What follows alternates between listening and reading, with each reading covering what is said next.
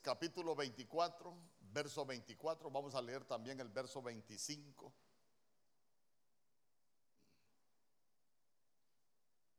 Y mire lo que dice la escritura.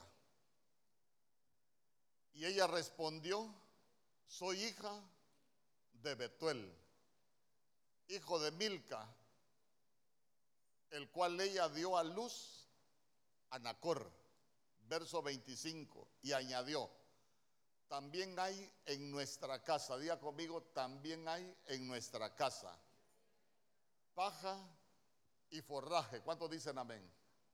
No, no diga amén, porque ahí, ahí me comí una palabra yo. Dijo, hay paja y forraje. Amén. Hay paja y mucho forraje. ¿Y qué más hay? Y lugar para posar. Que el Señor añada bendición a su palabra. Fíjese que cuando, cuando nosotros llegamos a Génesis capítulo 24 nos damos cuenta de que Abraham escoge a Abieser, uno de sus criados, dice, para que le vaya a buscar esposa para, para su hijo. Lo hemos enseñado desde varios ángulos eh, porque tiene mucho que, que, ver con la iglesia. ¿Por qué? Porque Abieser es figura del Espíritu Santo, Abraham es figura del Padre, Isaac es figura del Hijo y, y Rebeca es figura de la iglesia. Pero hoy, hoy, hoy nos vamos a ir al plano, al plano familiar. Vea usted que esta era, esta era una mujer que de pronto nosotros vemos que cumplía una labor y es que ella era una pastoreadora, era una pastora. Dice amén conmigo. ¿Por qué? Porque ella andaba pastoreando las ovejas ahí de, su familia. Entonces, mire, vaya, vaya tomando nota. Porque de pronto nosotros vemos que esta mujer se encuentra con el criado ahí en el pozo y él, y él le pregunta quién es, le pregunta ahí sus, datos y mire la respuesta que ella le da. Soy hija de Betuel, hijo de Milca. Y mire qué bonito lo que le dice, porque en el verso 25 le dijo, y añadió también, oiga bien, y añadió, también hay en nuestra casa paja y mucho forraje y lugar para posar. Yo quiero que yo quiero que usted note un detalle. A ella lo que le estaban preguntando es de quién era hija. Y ella dice, "Bueno, yo soy hija de Betuel." Pero quiero que note, quiero que note algo que ella dijo ahí en el verso 25. Y añadió, diga conmigo, y añadió. Imagínese que, que le pregunten a, a uno de sus hijos, vaya. ¿Cuántos tenemos hijos? Imagínense que le pregunten a uno de sus hijos, ¿y, cómo se llama su, su, papá? Mi papá se llama Pancho López. ¿Y qué más diría usted? Pero viera usted. O que le pregunten a una mujer, como estamos edificando las familias, que le pregunten a una mujer, eh, ¿cómo se llama su papá? Pancho López. Pero, pero viera usted que, qué mal no va. Añadió algo, pero no bueno. Amén. Mire, Estoy casada, pero, pero viera qué difícil es la vida de, de casada. Porque a veces uno puede añadir, a uno, a uno le preguntan una cosa, pero de lo que uno anda, uno puede hablar. Entonces, entonces quiero que, que note porque cuando a esta muchacha le preguntan cómo se llama su papá, ella da la respuesta. Pero mire qué bonita. Y ella añadió.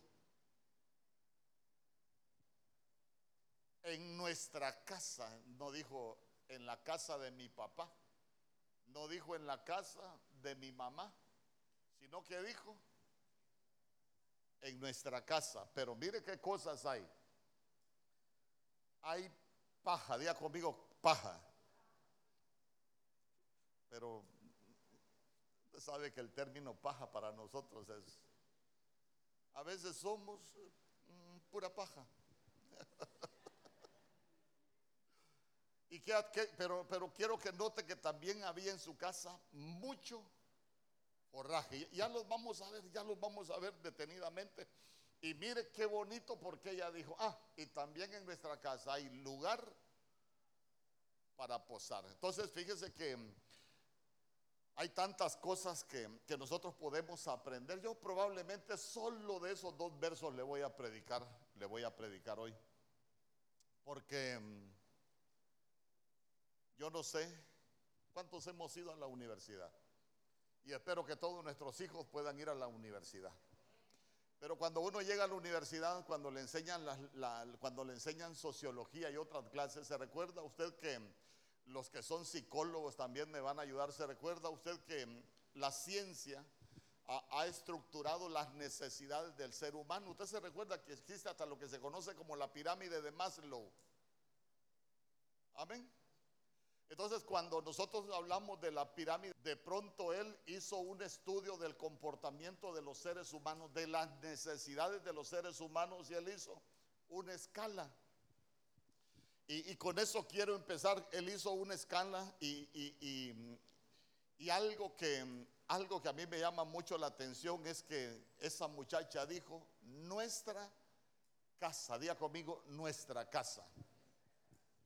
Entonces nuestra casa lo que nos enseña a nosotros es un sentido de lo que se conoce pertenencia. ¿Sabe qué? Ella no se sentía extraña en su casa. Imagínense que, por eso le digo, analice usted la respuesta. Allá en, la casa de mi papá.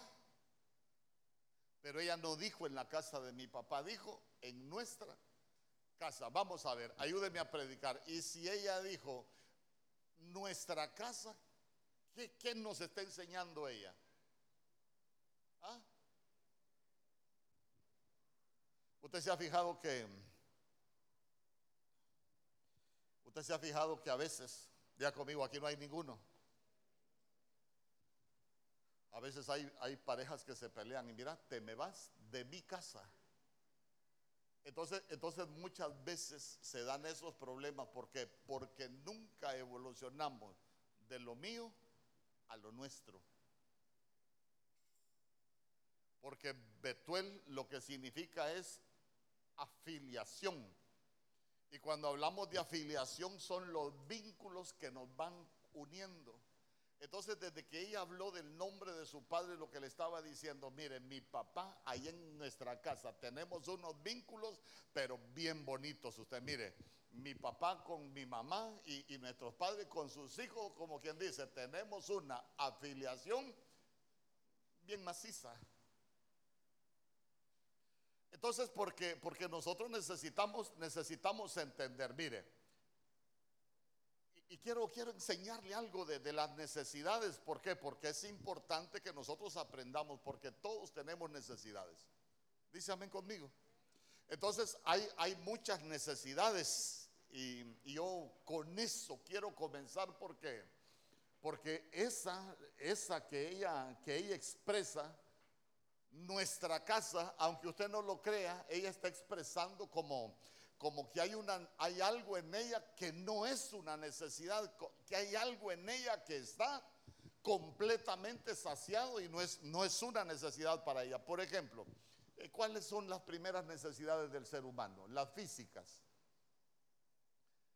Las necesidades físicas es comida, el agua y el descanso. Amén. Ahora, ahora vamos por parte. Yo le quiero preguntar, es que no solo lo leamos así desde el punto de vista de lo que enseña Malo. ¿Por qué? Porque yo le pregunto, ¿en su casa hay descanso? Ay, hermano, porque a veces tenemos tanto... Entonces, nosotros jovencitos, hermano, que que le dicen a uno, pastor, fíjese que ya tengo novia. Y, uno cuando los ve así pequeñitos, hermano, que no han estudiado y que no se han preparado, uno le pregunta, ¿y cómo la vas a mantener? Porque lo primero que hay que suplir son las necesidades físicas. Yo le digo, ¿cómo la vas a mantener? Segurito que así como estás, con hambre.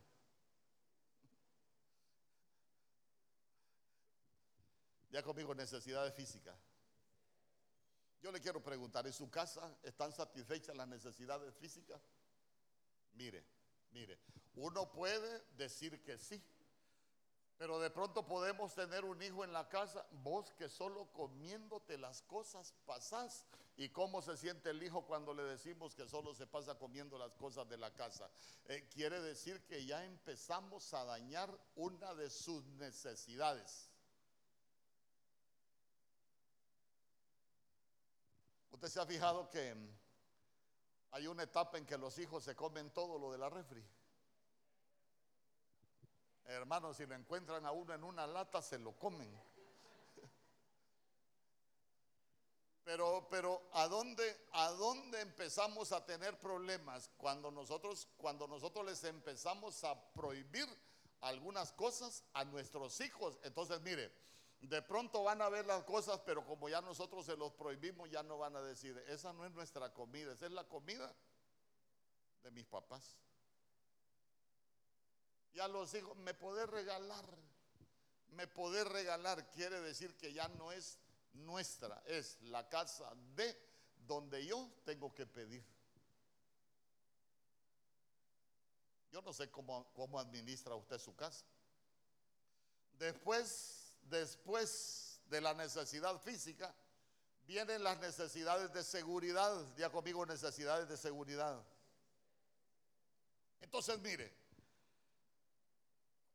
me llamaba mucho la atención porque esto, hermano, aunque, aunque es un estudio, también tiene que ver mucho con el desarrollo de nuestras familias, porque imagínese usted,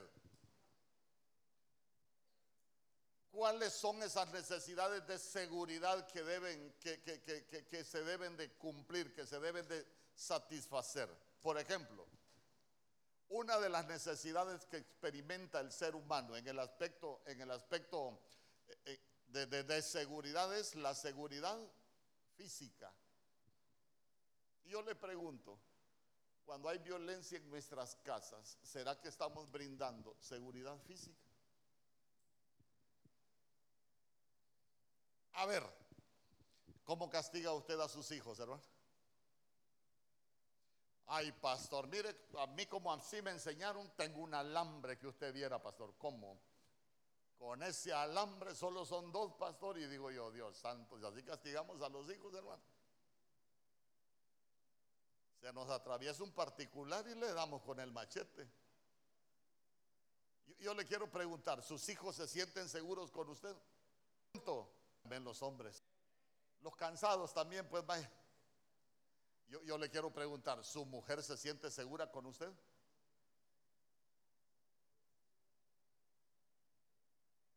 Porque mire, como estamos hablando de seguridad física, la violencia no solo es física, también hay violencia verbal, hermano.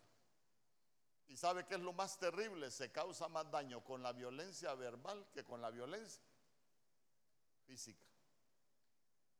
¿Sabe usted que sabe usted que la violencia con las palabras hay algo que, que espiritualmente se conoce como las cicatrices del alma? Hermano, que con las palabras, yo no sé si a usted le dijeron algo hace años y que usted se recuerda como que se las dijeron ayer. ¿Por qué? Porque las palabras tienen ese poder para poder causar cicatrices en el alma y ahí las vamos arrastrando. Yo le pregunto, pues, se, lo voy a preguntar, ¿hay seguridad física en su casa?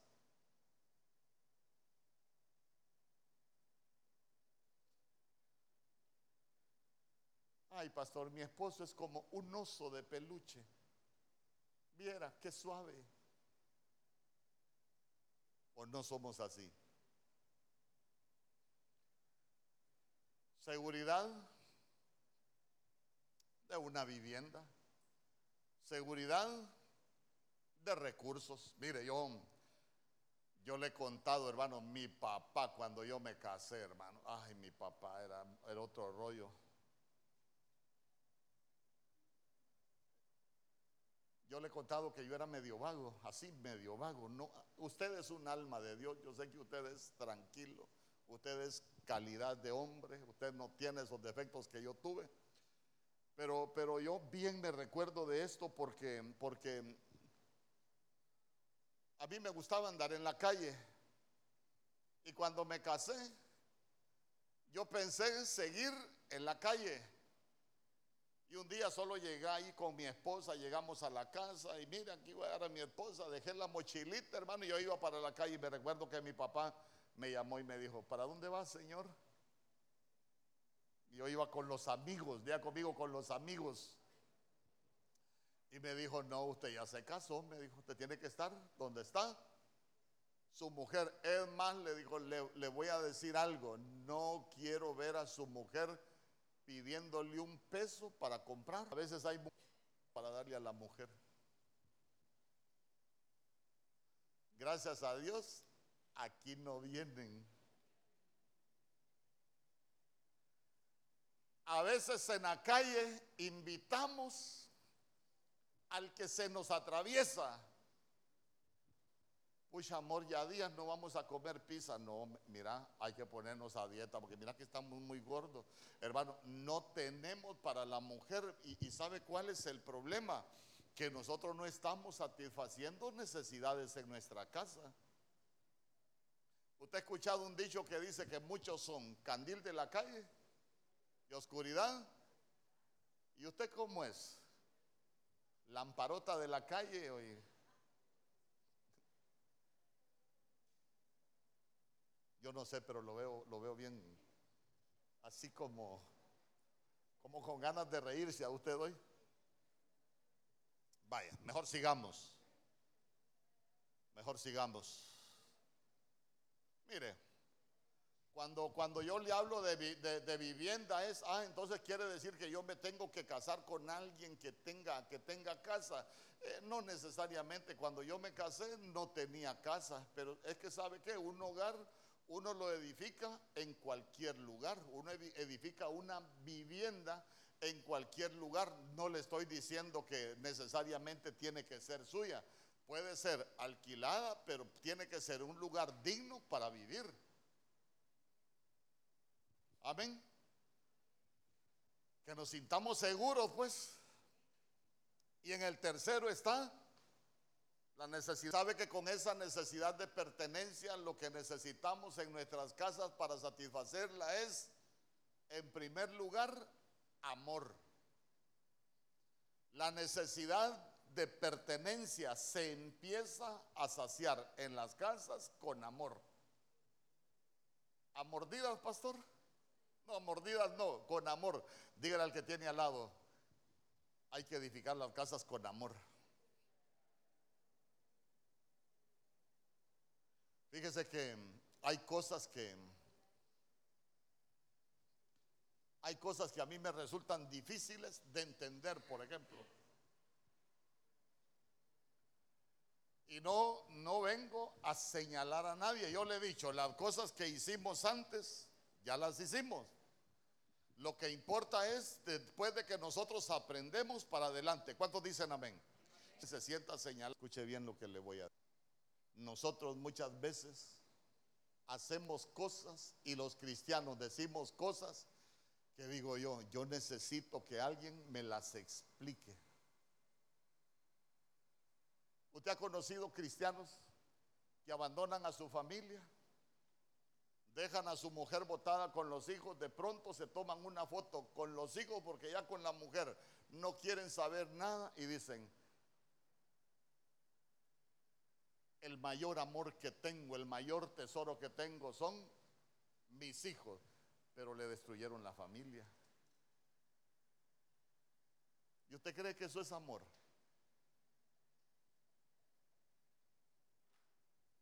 Yo solo le pregunto, ¿usted cree que eso es amor?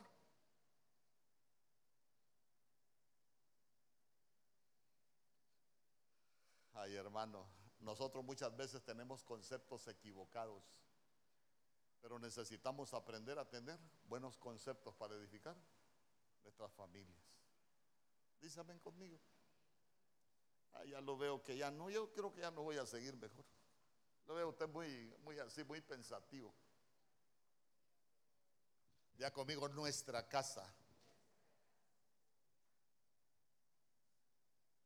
Sabe que esa pertenencia también tiene que ver con las relaciones. Con las relaciones. Yo, le pregunto, ¿usted tiene buenas relaciones en su casa?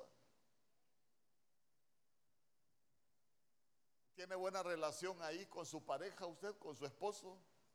Los esposos tenemos una buena relación con, con nuestras esposas. Es que a veces uno dice que sí. Fíjese que yo a veces le he preguntado a algunos, hermano, ¿y cómo está la familia? Bendecidos, mujer donde uno y le dicen, ay pastor, yo quiero que me dio, lo aguanto, le dice. Mi esposo aquí es una cosa, pero allá es otra. Yo le quiero preguntar, ¿ustedes, ¿usted el mismo aquí y es el mismo allá afuera? ¿O tenemos dos hermanos diferentes? ¿O dos hermanas diferentes? Aquí se llama la oveja, allá afuera es la fiera. Acá es el cordero, allá afuera es el león, pero no de la tribu de Judá. Yo le pregunto, ya conmigo nuestra casa. Y, imagínese usted, imagínese usted, hermano, si hay algo en que nosotros necesitamos trabajar en nuestra familia, es en las relaciones. Mire, a veces para muchos la mujer se vuelve como una trabajadora.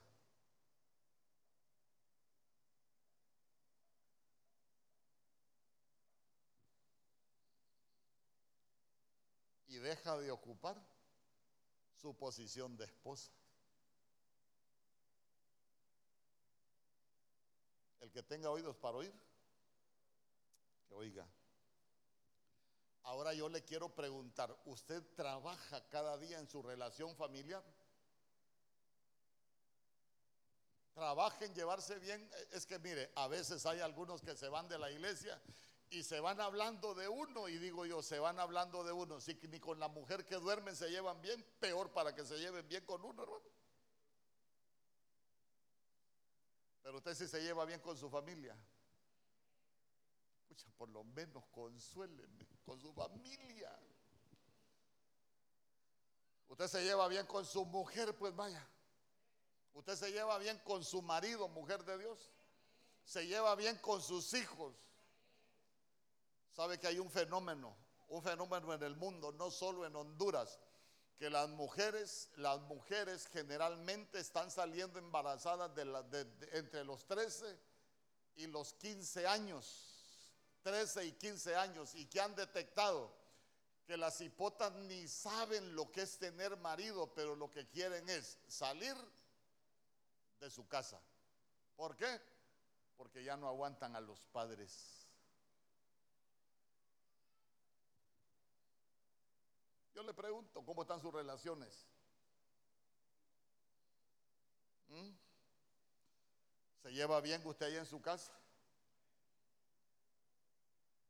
Pero de verdad, ¿trabaja usted en la relación con, ay hermano, es que mire, a veces, a veces nosotros somos tan, tan tremendos que hasta, hasta en la familia a veces no nos podemos ni ver, hermano. Gracias a Dios no vienen. Yo estoy predicando para los que no vinieron. Porque sé que usted es un alma de Dios.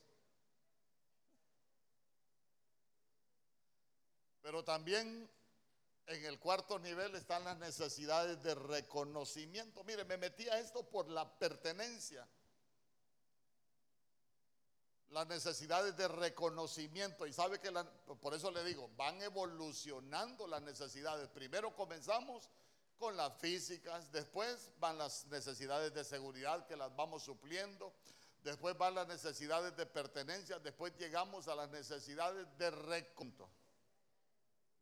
Cuando hablamos, en primer lugar, respeto. ¿Y cómo nos mostramos respeto nosotros en la familia? ¿Ah? ¿Cómo nos mostramos respeto? ¿Cómo nos tratamos? Yo le digo, o le pregunto, ¿será que uno con las cosas que hace le puede, les puede estar faltando el respeto aún a sus hijos?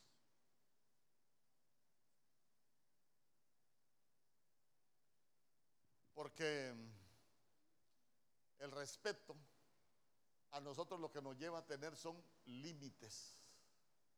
Mire, mire, hasta con lo que nos decimos, uno tiene que aprender a respetar, no solo a sus parejas, también a sus hijos.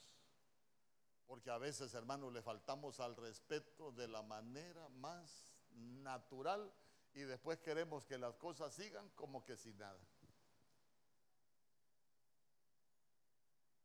Usted ya aprendió a respetar por lo menos a su familia. Ay, hermano, es que mire, perdóneme que se lo diga, mire, ve, los cristianos en la iglesia somos una cosa, pero en la casa somos otra.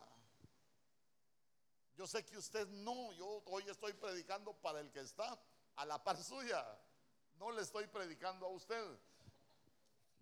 Pero, pero es que es que a veces, a veces a nosotros nos falta aprender a respetarnos.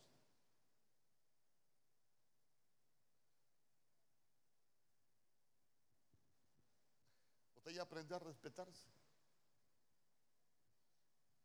Hermano, perdóneme. Si nosotros no aprendemos a respetarnos, vamos a tener problemas. Yo le pregunto, ¿se puede herir la dignidad del cónyuge? Se puede herir la dignidad de los hijos aún con lo que les decimos. Y esa es una falta de respeto. Por ejemplo, a veces nosotros nos decimos cosas, hermano, que ni como seres humanos no las deberíamos de decir, mucho menos como familia.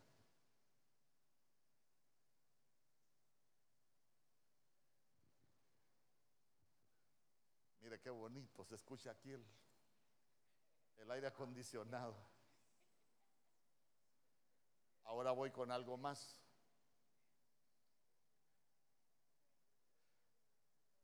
También significa confianza. No solo es respeto, también significa confianza.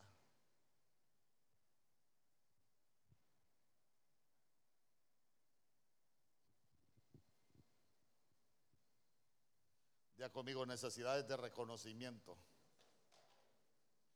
A veces la mujer tiene necesidad de que su marido la reconozca como una esposa. A veces el hombre tiene necesidad de que, de que la mujer lo reconozca como un esposo. Yo me recuerdo que una vez le dije a una hermana, perdóneme hermana, ¿y usted por qué trata así a su esposo? Es que este es un mandilón, me dijo. Digo yo, así nos respetamos, hermano. Estando mal aquí en la iglesia, delante del pastor, Digo yo, ¿cómo lo tratará en la casa? Yo le... Con confianza. Ay, hermano. Y sabe que entre las necesidades, todo, todo fue por esa expresión de esa, de esa muchacha. Nuestra casa.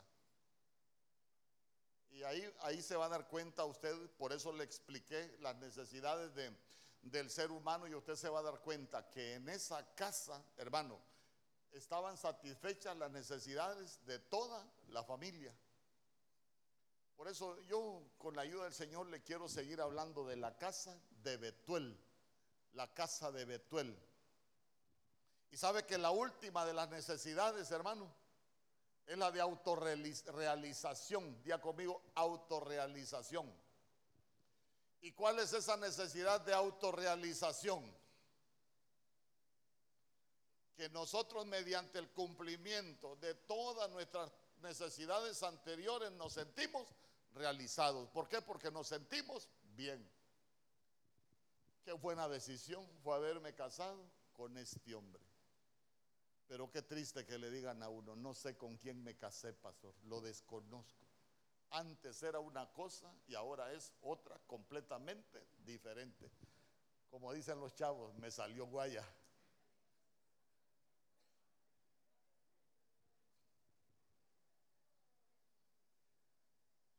Pero imagínense usted qué bonito es llegar a esa autorrealización que alguien pueda decir, definitivamente, lo que yo esperaba al casarme es lo que he logrado. Autorrealización. Usted se siente contento, se siente satisfecho de la vida Y es cuando uno se disfruta, hermano, lo que Dios le da. ¿Sabe que llegamos a, a un nivel de que uno se siente contento con todo lo que ha logrado? Pero ¿sabe qué es lo más triste? Que a veces somos cristianos, tenemos muchos años y si usted se da cuenta, tenemos muchas necesidades todavía por satisfacer.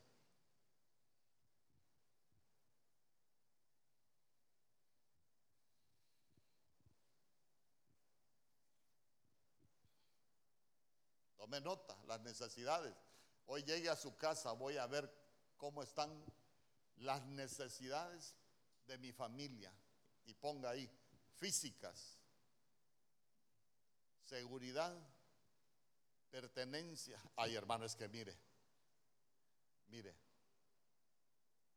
Hay muchos que dicen, pastor, ¿cuándo va a ir a orar a mi casa?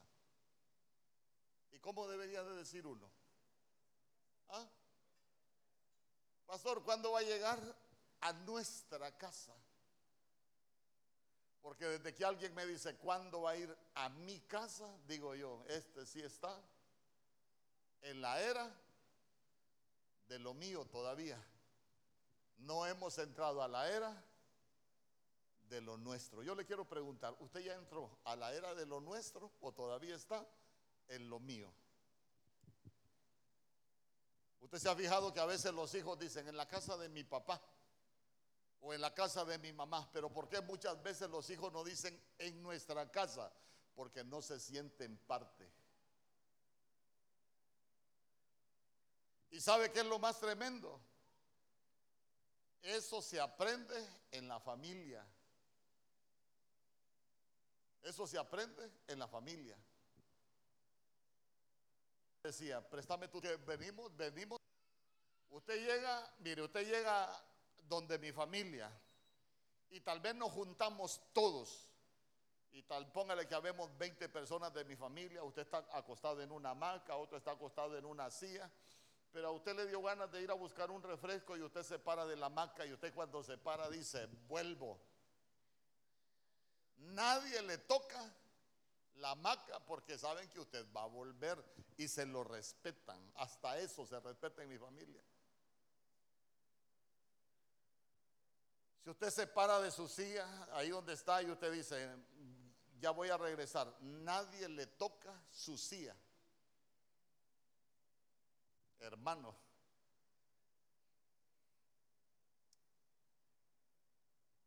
aprendimos. Yo, yo por eso se lo puedo enseñar, por las cosas que yo he vivido. Pero ¿sabe qué es lo bonito? Cuando nosotros nos sentimos parte, cuando los hijos se sienten parte, hermano, porque a veces estamos más viendo a ver a qué horas se van los hijos o a qué horas nos vamos, que de, que de realidad comenzar a vivir una vida diferente. A veces tenemos más temores de lo que puede pasar por una separación que, aquella alegría por disfrutarnos lo que Dios nos ha dado.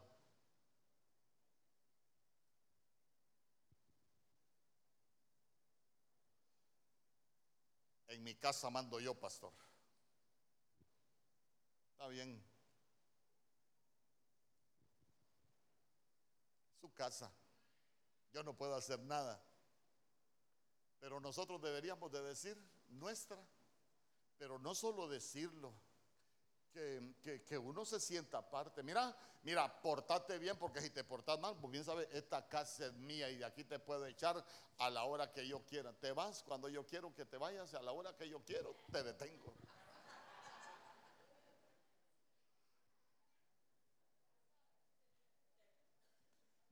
Bien que sabe usted también.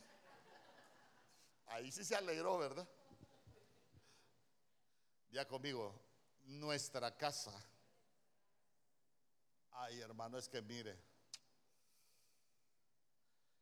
¿Se recuerda usted que la mujer del cantar de los cantares, cuando comienza a vivir su relación en el Cantares capítulo 1, ¿sabe qué decía esa mujer?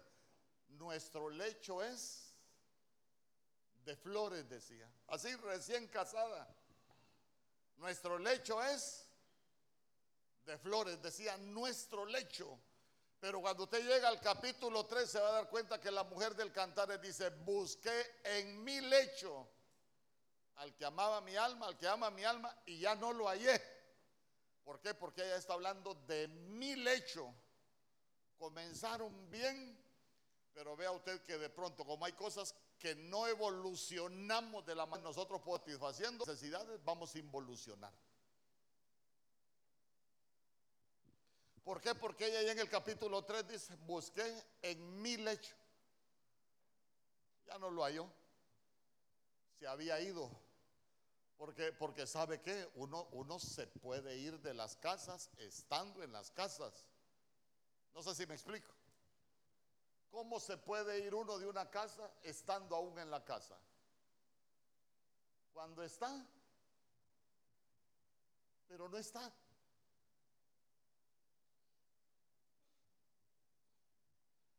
Pero mire qué bonito, porque esta muchacha dijo día conmigo nuestra casa.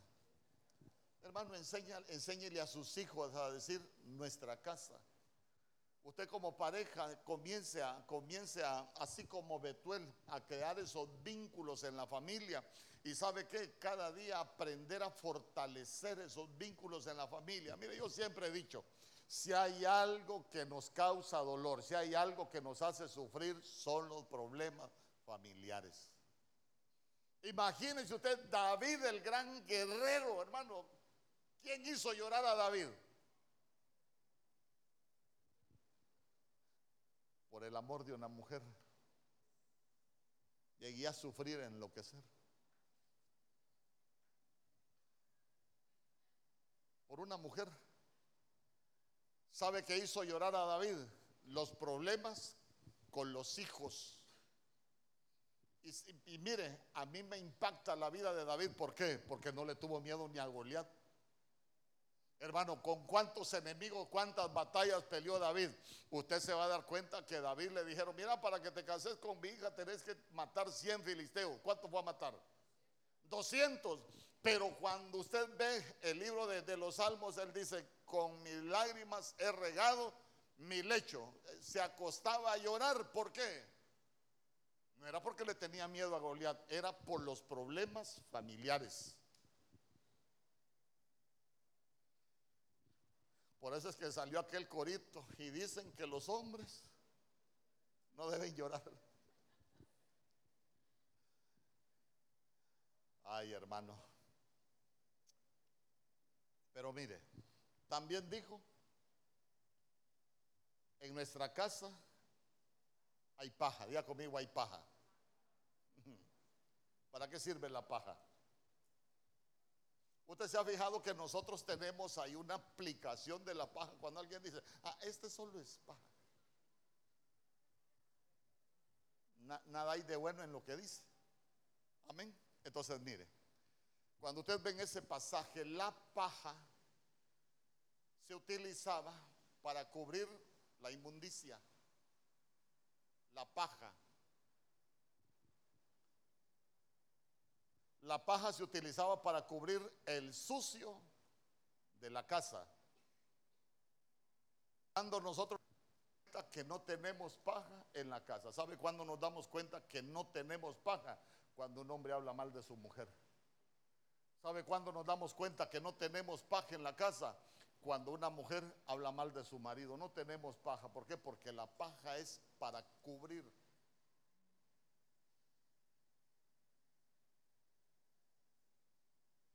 Imagínese usted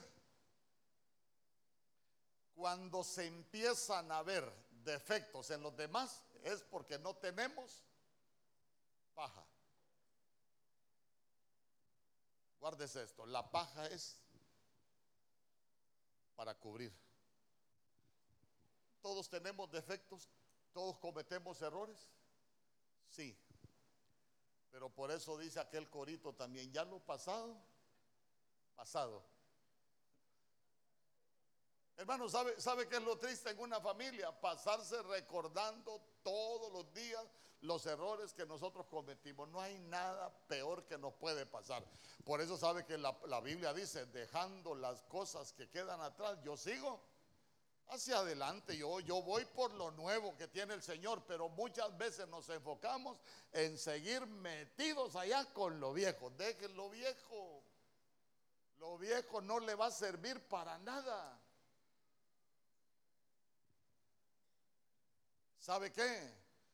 Los errores que cometimos que se volvieron cenizas en nuestras vidas, eso no nos va a servir para edificar.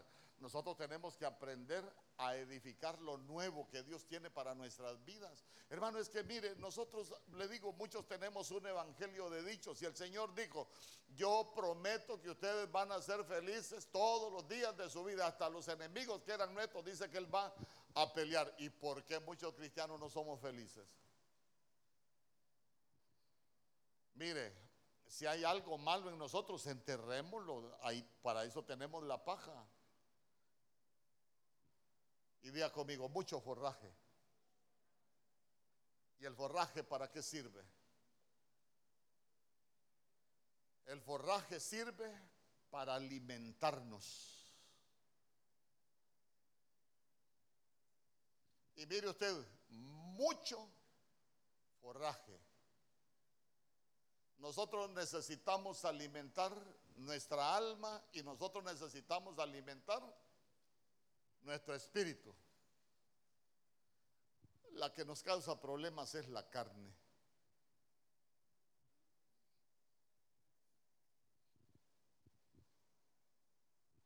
¿Cómo nos alimentamos el alma, hermano? Mire, el alma la podemos alimentar bien o mal.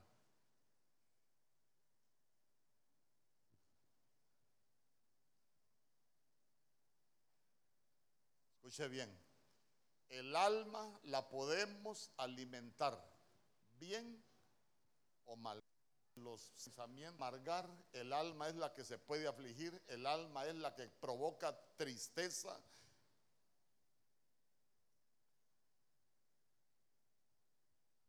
Cuando alimentamos mal el alma. Le pregunto, ¿cuándo alimentamos mal el alma?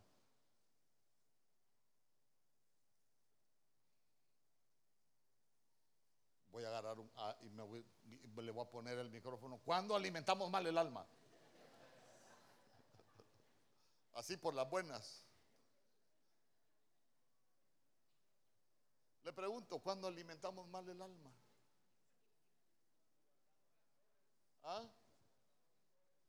Cuando guardamos rencores, cuando hay maltrato, cuando nos decimos palabras que aparentemente a uno tiene, las puede decir, pero que estamos ofendiendo al otro.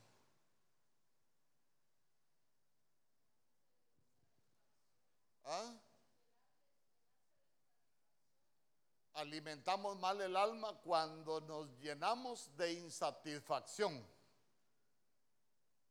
Usted se casó, todo bonito, tenía sueños, hermanos, se fueron de luna de miel, se comieron la miel y se quedaron perdidos en la luna.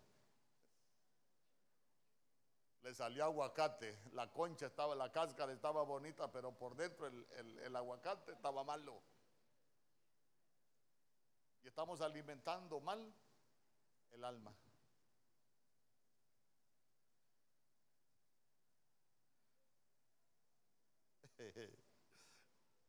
Yo le pregunto, ¿usted se alimenta bien el alma? ¿Le alimenta bien el alma a sus hijos usted? ¿Nos alimentamos bien el alma, hermano? Mire, hasta con el tono que nosotros hablamos, yo le he dicho, hasta con el tono, usted ha escuchado que la Biblia dice que la palabra blanda calma, la ira más la palabra áspera solo hace subir el furor. Por ejemplo, hay algunos que le preguntan a la mujer. Imagínense qué bonito sería que que la mujer se levante y que el marido le pregunte, ¿cómo amaneciste? Ay, pues fíjate que con mal de caramonía revuelto con picardía, pero algo bueno. ¿Cómo amaneciste? Pero que la quede bien del marido y que le diga, ¿cómo amaneciste? Como que estaba esperando que se muriera en la noche, hermano, para que ya no amanezca la doña. Entonces, entonces mire usted, mire usted, a veces nos decimos cosas, hermano. Yo, yo sé que usted no dice cosas feas, pero si por casualidad a veces nos decimos cosas tan feas que tenemos el alma muy mal alimentada. El alma, usted se recuerda que la Biblia dice, tu alma no prospera, nuestra alma. ¿Sabe qué es prosperidad? Es que es otra cosa que la gente confunde la prosperidad con tener dinero, con tener comida. Prosperidad no es eso. Hay 23 palabras para hablar de prosperidad en la Biblia. Yo me recuerdo la primera reunión de esa proclama me tocó predicar a mí.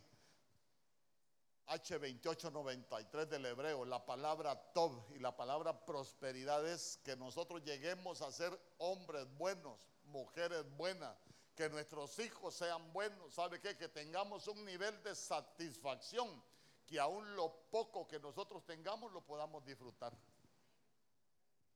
Por eso es que la Biblia dice que es mejor un plato de legumbres donde hay paz que buey engordado, donde hay contienda. Esa es prosperidad. Una tortilla tiesa con sal en paz es mejor que lo lleven asados el gordo. Amén. Mire, es que, es que, es que los cristianos, ya conmigo, los cristianos que no vinieron hoy, a veces nosotros tenemos malos, ¿cómo le digo? Malos métodos para alimentarnos. Digan amén los hijos.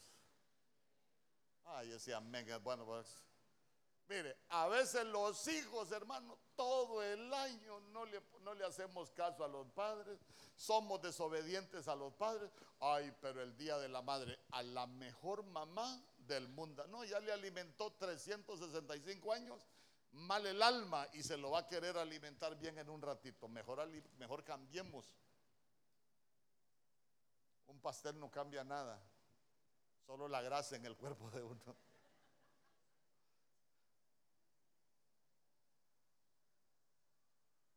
Yo, le quiero preguntar, mire, esto es importante, hermano, que nosotros lo aprendamos. Que tengamos, que tengamos mucho forraje, porque a veces tenemos mucho forraje, pero para alimentarnos mal. Esto es así como la dieta. Usted puede tener mucho forraje, pues, tiene un pastel, tiene una pierna de cerdo y tiene aquel montón de grasas, hermano. Tiene mucho forraje, pero es malo. Al final va a tener repercusiones negativas. Pero imagínese tener mucho forraje, pero forraje que sea bueno.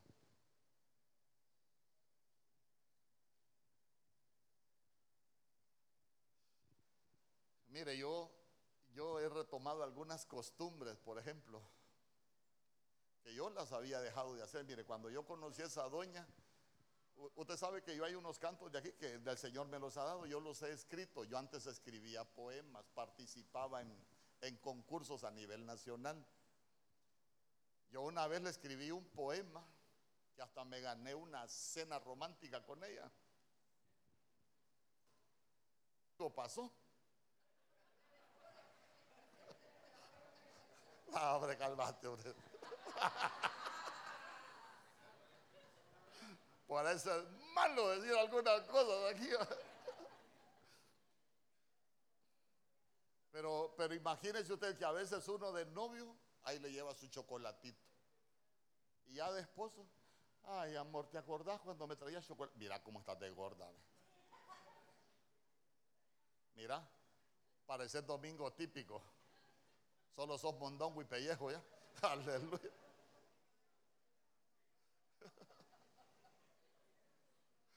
Si es que como los domingos hacen sope mondongo. hermano, y, hermano, y nos alimentamos mal el alma. Y mire, hay costumbres que uno va, uno va retomando. Por ejemplo, yo, yo hoy ahí con Evento Rocha. Mira, ahí tenemos Evento Rocha. Hay, hay, hay, hay ramos para toda ocasión, bueno, bonito, barato. Para que por lo menos usted se acuerde y le diga, allá, por lo menos cuando su corazón se lo diga, te traigo estas flores. Porque no encontré palabras. Pero son pruebas de amor de este corazón que te ama. Aleluya. Hermano. Pero cuando la mujer le dice, nunca me ha regalado flores, allá al cementerio te las voy a llevar. Estoy ahorrando, no, en el cementerio ya no. Uno tiene que aprender a alimentarse el alma. Amén. Sí, hermano, con cosas bonitas. Mire, mire. Hace poco estaba hablando el apóstol Sergio y dice, mire, hermanos, el café es mejor tomarlo sin azúcar porque por la salud. Y dijo un pastor, mire, mire, pastor, amarga la vida y amargo el café. No le dijo. Mejor endulzamos el café y nos endulzamos la vida. ¿Cuántos dicen amén? Dale una ofrenda de palmas al rey.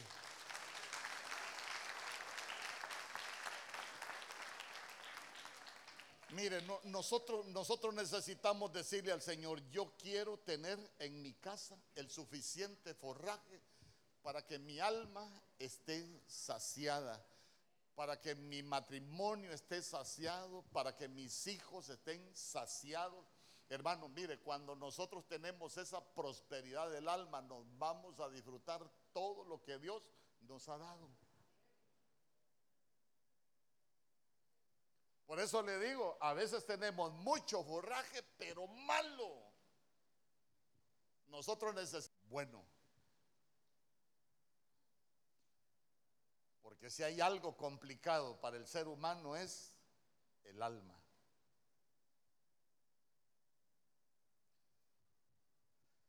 Y por último, lugar para posar. Ese lugar para posar es un lugar para reposar, es un lugar para descansar. Qué bonito que nuestras casas sean lugares de descanso, que nuestras casas sean lugares de reposo, hermano que sean lugares de, paz, que, uno sienta que, que su casa es lo que en realidad uno anheló en su vida. Ay, hermano, porque a veces la casa hay de todo, menos descanso. Menos descanso. ¿Sabe que esa palabra posar también significa vivir? Vivir. ¿Y sabe por qué me llamaba mucho la atención que esa palabra posar en el hebreo signifique vivir? Porque a veces uno en su familia puede estar viviendo pero muerto. ¿Cómo vive uno muerto? yo sé que usted me va agarrando la forma en que yo le explico la Biblia. ¿Cómo vive uno pero muerto? Cuando nos llega la tristeza, cuando se nos acabaron los sueños, se nos acabó todo lo que uno anhelaba en su corazón y únicamente nos van quedando despojos. Soñamos con algo bonito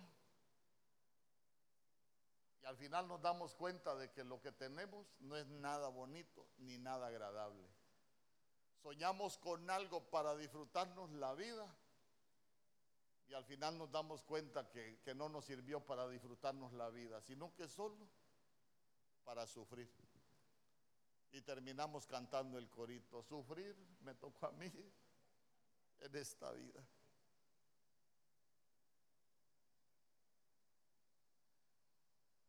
Quiero que cierre sus ojos. Fíjese que hay